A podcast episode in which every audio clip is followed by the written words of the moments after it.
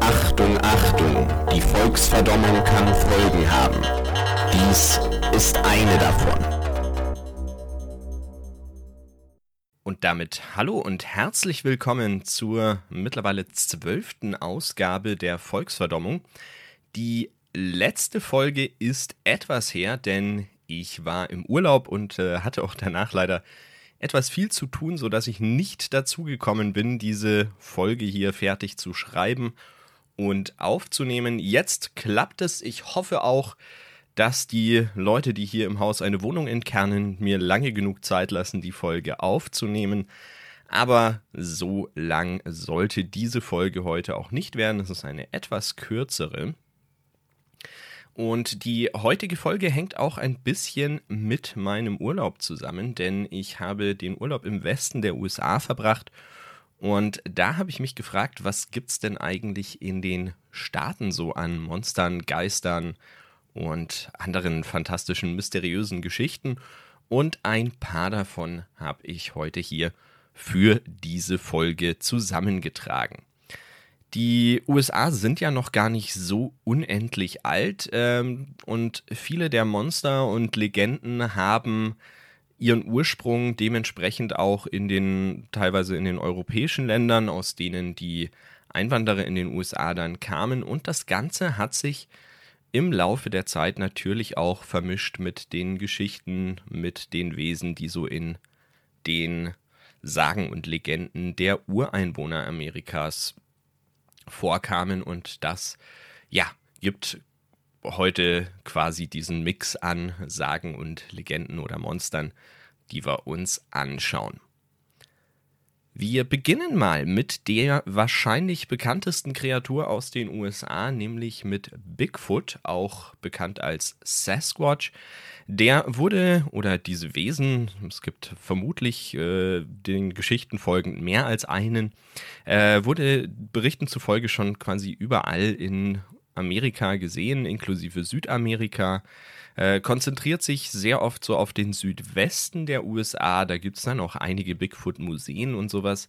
Aber auch in Asien beispielsweise gibt es ähnliche ähm, Kreaturen mit anderen Namen, die aber quasi von der Beschreibung her Bigfoot sehr, sehr ähnlich kommen. Äh, Bigfoot hat insgesamt über 50 verschiedene Namen die im Laufe der Zeit für dieses Wesen zusammengekommen sind. Aber ich denke mal, so Bigfoot oder Sasquatch sind wahrscheinlich die bekannteren Namen. In den 60er Jahren gab es dann ein starkes äh, Zunehmen am Interesse an Bigfoot. Es gab vermehrt Sichtungen. Das mag auch so ein bisschen mit der Technik und der allgemeinen Verfügbarkeit von Technik, Fotoapparaten, Filmen, ähm, Kameras und sowas zusammenhängen. Und was besonders oft gefunden wird, das sind Fußabdrücke oder irgendwelche verschwommenen Fotos ähm, und Filmaufnahmen von Bigfoot. Bei den Fußabdrücken ist es so, dass sich da natürlich im Laufe der Zeit dann sehr, sehr viele als Fake rausstellen, als Leute, die mit irgendwelchen Abdrücken dann selber solche Spuren gelegt haben. Äh, Bigfoot erfreut sich ja einer sehr, sehr großen Fangemeinde und da gibt es natürlich immer wieder Leute, die dann irgendwelche Sichtungen melden und das Ganze dann eben mit irgendwelchen verschwommenen Fotos oder ähnlichem belegen wollen. Bigfoot selber wird als äh, sehr großer Affenmensch beschrieben, sehr haarig, sehr groß, natürlich auch große Füße seinem Namen zufolge sehr muskulös mit oft äh, beschrieben längeren Haaren oder längerem Fell am Kopf als am Körper. Die Augen werden sehr oft auch als rot leuchtend beschrieben, vor allem wenn er angeleuchtet wird, hat man ja bei einigen Tieren oder auch einfach nachts, wenn man äh, Sichtungen nachts äh, vermeldet kriegt, dann wird da oft von rot leuchtenden Augen gesprochen. Bigfoot selber fällt unter den Begriff der Kryptozoologie, also quasi der Forschung nach Wesen, die jetzt nicht wirklich wissenschaftlich belegt sind. Ähm, viele Ureinwohner äh, der USA oder Amerikas beschreiben äh, die Bigfoots als äh, astrale Erscheinung oder auf einer anderen Daseinsebene gelegen. Ähm, viele Non-Natives, also viele Einwohner der USA, sehen Bigfoot wohl oft nach UFO-Sichtungen dann auch relativ kurz in ähnlicher äh, geografischer Lage irgendwo rumlaufen. Und je nachdem, was für Beschreibungen oder Erklärungen man so zu Bigfoot liest, scheint Bigfoot äh, sich nach Belieben irgendwie materialisieren und auch wieder verschwinden zu können. Ähm, das heißt, da gehen dann auch äh, ja viele in Anführungszeichen Bigfoot-Forscher davon aus, dass er sich wirklich in irgendeiner Form äh, als ja spektrales oder wie auch immer äh, artiges Wesen hier befindet. Äh, nichtsdestotrotz markiert Bigfoot wohl ähnlich Hunden oder sowas sein Revier. Sehr oft wird von Schlägen, von einem Dröhnen, von einem Donnern berichtet, was wohl dadurch zustande kommt, dass Bigfoot irgendwelche großen Stämme oder Steine an Bäume schlägt und auf diese Weise sozusagen soundtechnisch sein Revier markiert. Das muss verdammt anstrengend sein, weil er das ja quasi ununterbrochen den ganzen Tag machen muss äh, sofern er nicht irgendeine Möglichkeit noch hat, äh, über seine, über sein astrales Dasein natürlich äh, rauszufinden, wann jemand sein Revier betritt. Sehr viele Bigfoot-Forscher, auch wieder in Anführungszeichen, berichten auch äh, davon, dass sie selbst äh, von Bigfoot mit Stöcken und Steinen angegriffen worden sind, dass er Steine auf Autos geschleudert hat oder ähnliches.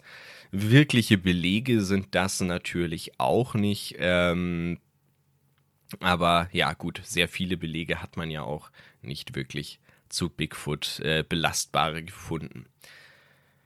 Literarisch ist ja ein Fantasy-Podcast hier, ist Bigfoot tatsächlich gar nicht so oft verwertet worden. Hauptsächlich findet man ihn in Filmen und Serien. Bei den Simpsons kommt er vor, auch bei Tenacious D äh, in Form eines Drogentrips ähm, wird er dargestellt. Da trifft er einen Sasquatch und ähm, erlebt mit dem eine wunderbare äh, psychedelische Reise in irgendeinem Wunderland. Und ähm, literarisch habe ich aber eine Sache gefunden, wo er auftaucht. Ähm, er kommt nämlich in einer Drei-Fragezeichen-Geschichte auch mal mit vor. Ansonsten habe ich jetzt nicht so wirklich viele, sagen wir mal, irgendwie Fantasy-Romane oder ähnliches gesehen, wo er wirklich ähm, genannt wird oder vorkommt. Hauptsächlich findet man ihn in Buchform dann in so ja, Enzyklopädien über Legenden oder eben auf der anderen Seite in irgendwelchen Forschungsberichten von Bigfoot-Forschern. Also es gibt jetzt wenig äh, irgendwie eine ultra bekannte Legende von Bigfoot oder sowas, sondern es sind dann immer die lokalen Sichtungen, äh, auf die sich dann irgendwelche kleineren, kürzeren Geschichten stützen. Was Bigfoot so sonst den ganzen lieben langen Tag treibt, das äh, ließ sich in meiner Recherche nicht so wirklich rausfinden. Wenn es mal irgendwas gibt, dann ähm, ist das Ganze meistens doch äh, ja sehr widersprüchlich. Eine Sache ähm, scheint häufiger mal in irgendeiner Form in solchen Berichten vorzukommen und das ist, dass Bigfoot nicht alleine unterwegs ist, sondern er teilweise mit einem scheinbar weiblichen Bigfoot und einem Bigfoot-Kind gesichtet wird. Also immerhin hat er eine Familie, um die er sich kümmern kann. Ich weiß nicht, ob es äh, nur die drei gibt oder ob es quasi allgemein ähm, ja eine Spezies ist, die sich hier auch auf der Erde rumtreiben soll.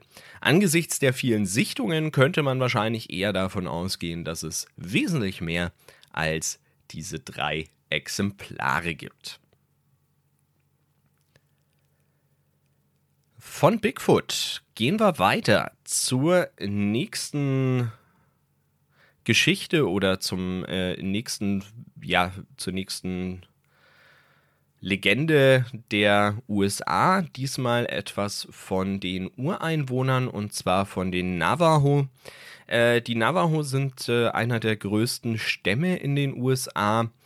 Die folgenden äh, ja, Geschichten, die ich jetzt hier miterzähle, sind nicht nur bei den Navajo äh, verbreitet. Es geht nämlich jetzt um die Skinwalker.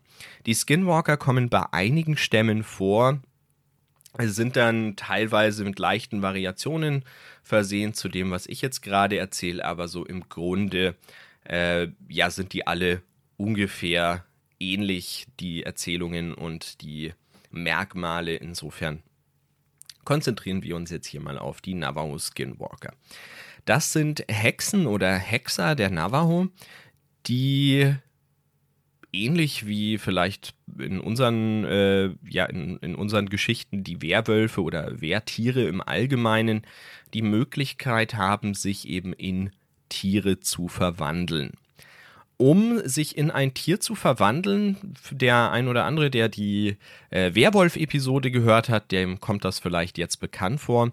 Um sich zu verwandeln, brauchen die Skinwalker die Haut des gewünschten Tieres und da greifen sie einfach je nach Verwendungszweck, je nachdem, was sie gerade an Fähigkeiten brauchen, sozusagen dann zu dem entsprechenden Tier. Also wenn sie zum Beispiel äh, viel Geschwindigkeit brauchen, dann wird es vielleicht irgendwas Schnelles, irgendein Wolf oder ein Gepard oder ich weiß nicht was. Ähm, wenn sie Stärke, Kampfkraft brauchen, vielleicht ein Bärenfell äh, vielleicht auch das Federkleid eines Vogels, wenn die Flugfähigkeit vonnöten ist, etc. Also immer grundsätzlich das, was sie halt gerade brauchen, können sie sich dann so als äh, Tierhaut überhängen und sich entsprechend im Deckmantel der Nacht dann in dieses Tier verwandeln. Zu erkennen sind Skinwalker an den Augen, das heißt, wenn sie sich in Tierform befinden, dann haben ihre Augen wenig Ähnlichkeit mit den eigentlichen Augen dieser Tiere, sondern sind sogar sehr menschlich und andersrum eben in Menschenform wirken ihre Augen dann eher wolfsähnlich oder ganz allgemein tierähnlich. Hexerei ganz im Allgemeinen ist bei den Navajo keine übernatürliche Sache, sondern einfach ein Teil der Welt. Hexen, Hexer gibt es genauso gut, äh, genauso auf der Erde wie Menschen, die leben da auch nebeneinander in den Stämmen der Navajo einfach so vor sich hin. Es kommt vielmehr auf den Einsatzzweck dieser Macht an. Das heißt, man kann sie für Gutes einsetzen. Die Heiler, die es in den Stämmen gibt und ähnliches, äh, sind auch quasi Hexen oder Hexer, Magier, äh, setzen es aber eben für gute Zwecke, für die Heilung, für irgendwelche Rituale, Regenrituale und ähnliches ein. Oder es kann, wie bei den Skinwalkern, auch mit einem bösen Hintergrund geschehen. Die Skinwalker sind grundsätzlich quasi der böse Aspekt äh, der Magie, der Hexerei. Um Skinwalker zu werden, muss man von den geheimen Bünden, die es da äh, anscheinend bei den Navajo gibt, ähm, eingeführt werden in diese Verwandlung und man muss vor allem ein sehr, sehr schlimmes Ritual durchführen, nämlich den Mord an einem sehr nahen Menschen, zum Beispiel aus der Familie oder Lebenspartner, engste Freunde oder sowas. Wenn dieses Ritual dann durchgeführt wurde, kann sich äh, der Skinwalker dann, der Hexer dann fortan eben in Tiere verwandeln. Ähm, es ist bei den Navajo sehr geächtet, ein Skinwalker zu sein. Es ist ja, wie gesagt, die böse Art der Magie oder die böse Seite der Magie.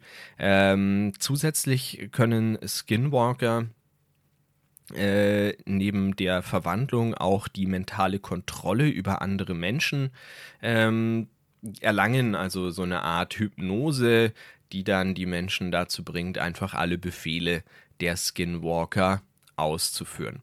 Und aufgrund dieser bösen Natur der Skinwalker und der großen Macht, der großen Stärke, die sie durch diese Tierfälle bekommen, dürfen die Navajos auch keine Raubtierfälle oder heute tragen. Ähm, heute Fälle von irgendwelchen Schafen oder sowas, das ist völlig in Ordnung.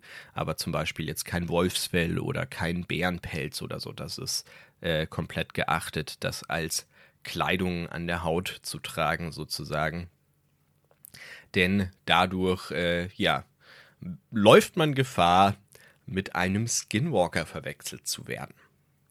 Von Monstern, Kreaturen, bösen Hexern und eben der Kreatur äh, Bigfoot kommen wir jetzt zu einer Geschichte, die auch einen Mann beinhaltet, der ebenfalls Bigfoot genannt wird, nämlich Bigfoot Wallace und die Geschichte von El Muerto vom kopflosen Reiter. Um 1850 in etwa wurde in einem Bereich von Texas, also vom heutigen Texas, damals war das äh, No Man's Land, ein kopfloser Reiter sehr, sehr häufig gesehen, dessen Kopf mit aufgesetztem Sombrero am Sattel mitschwingt. Das wurde so sehr, sehr häufig gesichtet und hat äh, sehr viel Angst in den Herzen der Einwohner dieses No Man's Lands erweckt. Ähm, zu diesem Zeitpunkt, da vielleicht noch so ein bisschen Hintergrundgeschichte war das No Man's Land der Bereich zwischen dem Rio Grande und dem Nueces äh, River, also zwischen zwei Flüssen. Da kam es zu einem Krieg zwischen den USA und Mexiko um genau dieses Gebiet. Ähm, da wurde äh, zwischen diesen beiden Ländern also gekämpft. Wo gehört es dazu? Gehört es zu Texas oder gehört es zu Mexiko?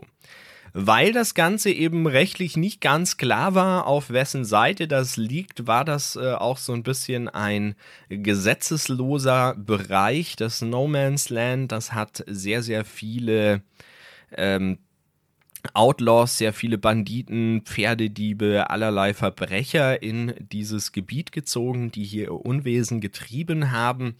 Und deswegen sah sich die US-Regierung dann irgendwann gezwungen, äh, die sogenannten Texas Ranger loszuschicken. Das waren schwer bewaffnete, gut ausgebildete Männer, die mit ziemlich eiserner Hand und ziemlich makaberen Methoden allen möglichen Verbrechern den Garaus gemacht haben. Äh, die haben sich meistens eher auf das Tod als auf das Lebendig der Wanted-Poster konzentriert und haben auch ja, als, als Abschreckungsmethode sehr, sehr viele sehr grausame Hinrichtungsmethoden und ähnliches versucht, äh, die Verbrecher einfach so in den Bäumen baumeln zu lassen, zu köpfen und irgendwo aufzutürmen, äh, das gute alte Köpfe auf Pfählen aufspießen und so weiter. Hat alles nicht so unendlich viel gebracht. Die meisten Outlaws haben sich davon nicht so wirklich beeindrucken lassen und haben einfach fröhlich weitergemacht. In genau dieser Zeit kam es während einem Überfall der Comanches auf eine Stadt zu einem sehr, sehr großen Pferdediebstahl von einem Mann, der einfach nur Vidal genannt wird. Äh, der hat zusammen mit ein paar Komplizen den Fakt ausgenutzt, dass äh, durch diesen Überfall fast alle Kräfte, alle militärischen Kräfte sozusagen, jeder, der kämpfen konnte, auf der Westseite dieser Stadt konzentriert war und haben dann einfach fleißig überall die Pferde mitgenommen, die sie so gefunden haben oder auch ähm, das Vieh allgemein, was sie so gefunden haben. Was sie nicht gewusst haben, ist, dass sie dabei auch äh, sehr, sehr ja sehr, sehr wertvolle Pferde, Zuchtpferde von einem dieser Texas Ranger haben mitgehen lassen. Äh, dieser Texas Ranger nannte sich Creed Taylor und dem hat das so gar nicht gefallen, dass seine tollen, preisgekrönten Pferde hier weg waren. Dementsprechend hat er einen seiner Kollegen, nämlich den gerade am Anfang kurz erwähnten Bigfoot Wallace, dazu geholt und hat gesagt, komm, wir gehen hier mal ein paar Pferde und Viehräuber jagen. War auch anscheinend nicht so schwer. Die sind ja mit sehr viel Vieh, sehr viel Pferden unterwegs gewesen, deren Spur zu finden. Und so haben sie das Lager ausfindig gemacht, haben sich auf die Lauer gelegt und die drei Leute oder vier Leute, wie viel auch immer es waren, des Nachts im Schlaf dann gemeuchelt. Der gute Bigfoot Wallace war ein Vertreter der möglichst abschreckenden Methoden und hat daraufhin mal was Neues ausprobiert. Er hat dem guten Vidal seinen Kopf abgeschlagen, hat den Körper auf, den, auf einen wilden Mustang gebunden, sehr, sehr gut, sehr, sehr sicher hier festgeschnallt, sodass der komplett aufrecht, aber ohne Kopf im Sattel saß und hat den Kopf dann samt Sombrero mit einem langen Band am Sattel befestigt und hat dem Pferd quasi die Sporen gegeben, hat das Pferd losgeschickt und dieser Mustang mit seiner doch wahrscheinlich für das Pferd auch sehr unbequemen, unangenehmen Last ist dann durch die Gegend gestürmt und hat auch immer versucht, irgendwie diesen Körper wahrscheinlich abzuwerfen. Dabei ist dieser Kopf an dem Lederband dann fröhlich durch die Gegend geschwungen und das muss ein insgesamt ziemlich gespenstiges und ziemlich grausames Bild abgegeben haben. Denn dieses, diese Gestalt, dieses Pferd mit kopflosen Reiter wurde sehr häufig natürlich meistens auch irgendwo aus Entfernung gesichtet und hat natürlich sehr viel Anlass für einige Geistergeschichten gegeben. Nachdem dieses arme Pferd mit seiner Fracht dann eine gute Weile durch die Gegend geritten war, einige Monate wahrscheinlich, hat es dann irgendjemand mal geschafft, diesen wilden Mustang samt dem kopflosen Reiter einzufangen und man fand dann eben den Körper, den kopflosen Körper auf diesem Pferd immer noch sehr sicher festgeschnürt und komplett vertrocknet. Ne? In der Gegend, wo das Pferd da rumgeritten ist, ist die Luft sehr trocken. Das heißt, der Körper war in einem erstaunlich guten Zustand anscheinend und wurde dann eben von dem Pferd runtergeschnitten. Man hat das Pferd dann endlich seiner Last äh, ja befreit und damit sollte eigentlich die Geschichte von El Muerto vom kopflosen Reiter sein Ende gefunden haben. Allerdings gab es auch über den Fund hinaus dann und teilweise wohl auch bis in die moderne Zeit, bis in die heutige Zeit eigentlich immer wieder Sichtungen von einem kopflosen Reiter, der seinen Kopf am Pferd mitschwingend, am Sattel mitschwingend durch die Gegend trägt ob die Tat oder diese, ja, doch diese Tat, die Geschichte, den Pferdedieb hier kopflos an seinem Pferd festzubinden, in gewisser Weise von der Kurzgeschichte Reiter ohne Kopf aus Sleepy Hollow von Washington Irving inspiriert ist, das weiß ich nicht. Äh, möglich wäre es, denn die Kurzgeschichtensammlung ist gut 30 Jahre vorher äh, veröffentlicht worden. Das heißt, es besteht durchaus die Möglichkeit, dass Bigfoot Wallace diese Geschichte gelesen und gekannt hat. Äh, Sleepy Hollow oder die Geschichte vom Reiter ohne Kopf übrigens geht auf eine deutsche Märchensammlung zurück und ist eine Kurzgeschichte aus einem Rübezahl-Märchen. Damit bin ich am Ende der Themen für die heutige Folge angekommen. Wie gesagt, es ist eine etwas kürzere Folge. Ich hoffe, sie hat euch trotzdem Spaß gemacht. Es war mal ein bisschen was anderes, nicht unbedingt was über direkt Bücher und Literatur, sondern einfach ganz allgemein die älteste Form Geschichten weiterzutragen, nämlich Erzählungen, die ich so gefunden habe zu diversen Monstern und Sagen in den USA. Da gibt es natürlich noch einige mehr. Wenn euch diese Folge gefallen hat, lasst es mich gerne wissen. Es hat auch sehr viel Spaß gemacht, diese ganzen Geschichten zu recherchieren. Ähm, insofern lasst es mich gerne wissen, wenn ihr da noch mehr wollt, dann stelle ich nochmal eine neue Auswahl an Legenden oder Kreaturen oder Monstern aus den USA zusammen oder vielleicht auch aus einer völlig anderen geografischen Gegend. Also da natürlich gerne auch, ähm, wenn da Vorschläge oder Wünsche da sind, mir das sagen, dann mache ich das sehr gerne. Und damit, ja, bedanke ich mich wie immer fürs Zuhören. Ihr seid ein fantastisches Publikum. Ihr hört fantastisch zu. Lasst mich gerne wissen, wie euch die Folge gefallen hat. Wie immer über die üblichen Wege, über Twitter unter Volksverdommung oder per E-Mail mit volksverdommung at gmail.com. Damit bis zur nächsten Folge und einen schönen Tag, Abend oder gute Nacht, wann auch immer ihr das hier so anhört.